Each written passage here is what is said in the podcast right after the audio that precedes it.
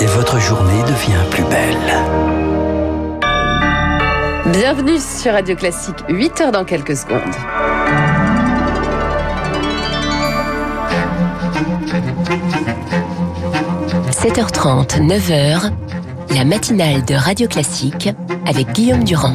C'est Frédéric Valtou qui est le président de la Fédération hospitalière de France qui sera l'invité donc politique si on peut dire de la matinale.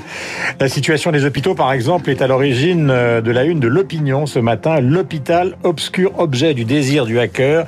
Et puis il y a la question donc paradoxale de la multiplication des variants mais pour l'instant les hospitalisations donc euh, euh sont relativement stables.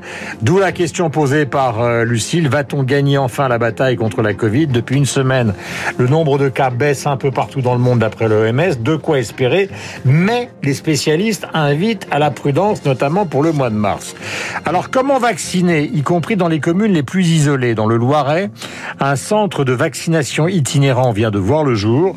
Ce sera le thème d'un des reportages au cœur de ce journal. Et puis les États-Unis, touchés par une vague de froid sans précédent, nous l'évoquions avec Dimitri tout à l'heure, elle a déjà fait 20 morts. Il fait plus froid au Texas qu'en Alaska et vous, verrez sur Internet des images extraordinaires du Parthénon, ce qui est rarissime, donc sous la neige en Grèce, où il fait euh, moins de 10 degrés, enfin moins 10 degrés, et par certains endroits, donc en Grèce, moins 20 degrés. Et puis 8 heures, voici Lucille Bréau. Radio classique. Mais d'abord, Lucille, une bonne nouvelle. Enfin, il faut être extrêmement prudent sur le front du Covid. Semble-t-il, les contaminations baissent un peu partout dans le monde. Et oui, le nombre de nouveaux cas a chuté de 16% la semaine dernière, d'après l'Organisation mondiale de la santé.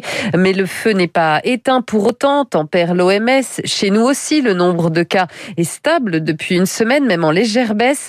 Alors pour de plus en plus de médecins, c'est le moment ou jamais de frapper un grand coup contre le virus en adoptant, pourquoi pas en Europe, la stratégie zéro Covid plébiscitée en Asie, Rémi Pfister.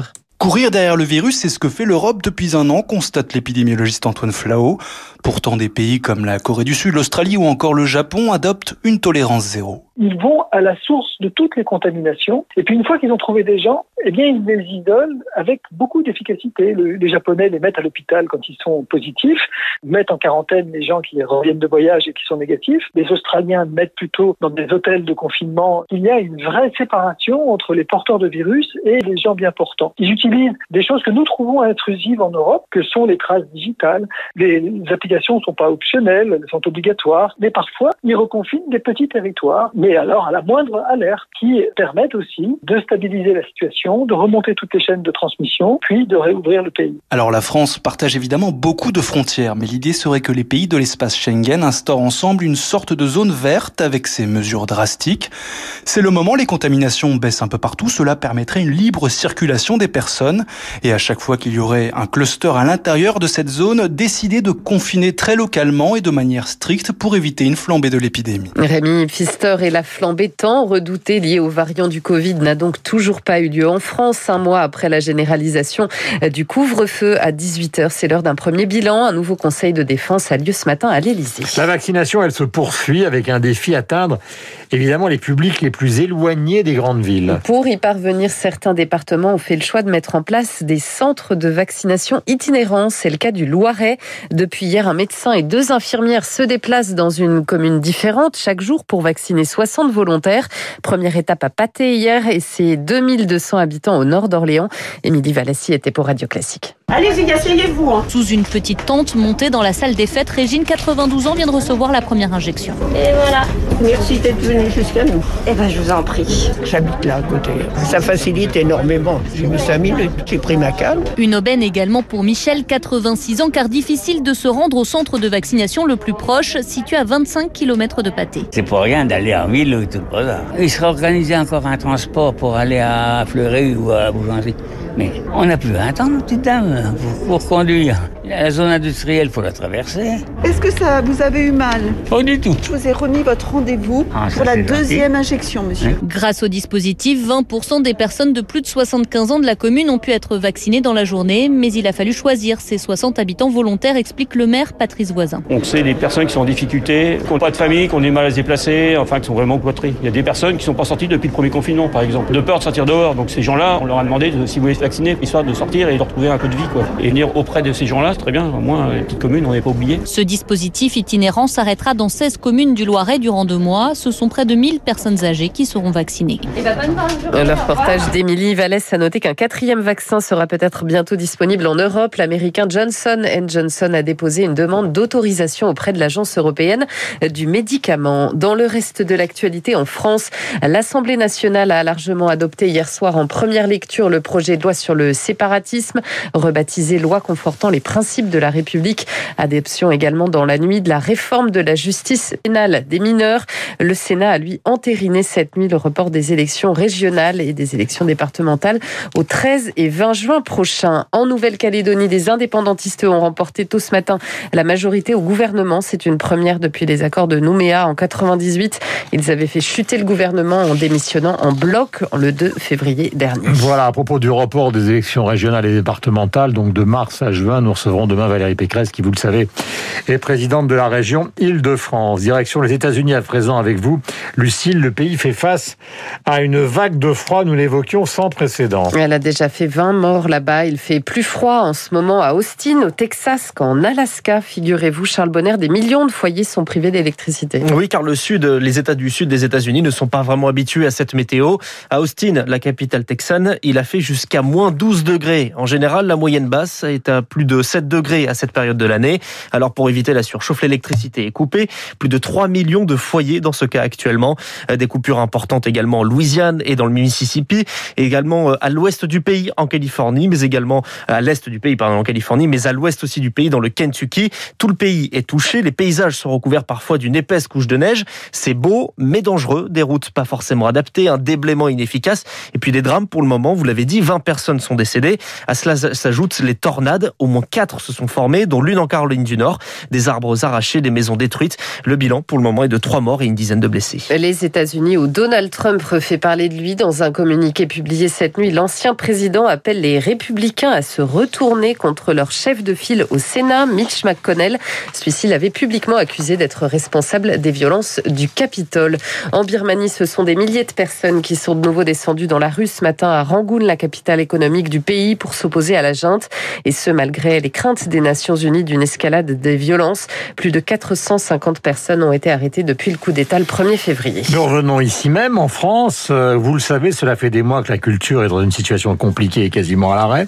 Pourtant, des artistes, et non des moindres, continuent de se produire sur scène. C'est le cas de Jonas Kaufmann. Le ténor se produit en ce moment sur la scène de l'Opéra de Paris dans une production d'Aïda de Verdi. Elle sera retransmise demain sur la chaîne Arte Concert. Jonas Kaufmann, très préoccupé par la crise sanitaire qui s'est confiée à leur maison pour Radio Classique. J'ai des contrats. Le, le calendrier est plein, mais... Euh... Sauf que personne ne sait que ce que sera ni la, prochaine semaine, ni la, prochaine année. Et encore, c'est un privilège. Donc, c'est pas à moi à dire, oh, mais c'est très difficile. Non, c'est pas difficile. C'est difficile pour tous les autres, mais aussi pour les jeunes, pour le futur de ce métier, parce que la musique a besoin des, des jeunes. Et si quelqu'un maintenant pose la question euh, s'il veut devenir, euh, je ne sais pas, banquier ou euh, violiniste, la réponse est claire.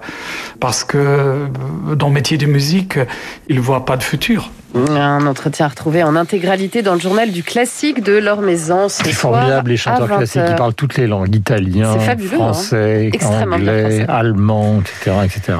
On termine, Guillaume, évidemment, avec le football et cette victoire spectaculaire hier du PSG face au Barça. 4 buts à 1 au Camp Nou, qui plus est, grâce entre autres à un triplé de Kylian Mbappé. Match retour à suivre le 10 mars. Et puis, on connaît désormais le dernier carré dame de l'Open d'Australie. L'américaine Jennifer Brady affrontera la tchèque Carolina L'autre demi-finale opposera la numéro 3 mondiale Naomi Osaka à Serena Williams. Le russe Medvedev, lui, vient de se qualifier pour les demi chez les hommes. Nous rendons hommage à tonton David. Il s'appelait David Gramont. Il est mort hier à 53 ans, très jeune, à Metz. Euh, il est l'homme d'un seul tube, mais aussi d'une musique euh, qui n'a pas connu beaucoup de suiveurs en France. Il s'agit du reggae. Il avait enregistré chacun sa route comme bande originale d'un film qui avait connu un succès phénoménal à l'époque, Un Indien dans la ville.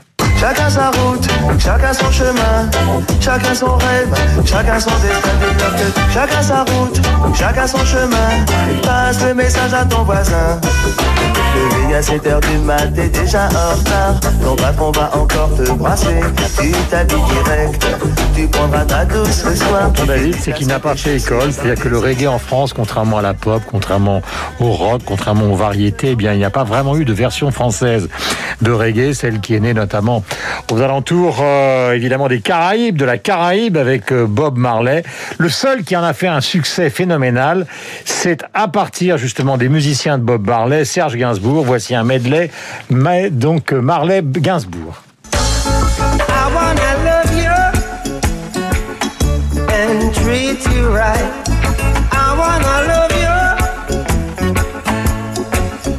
Every day and every night. We'll be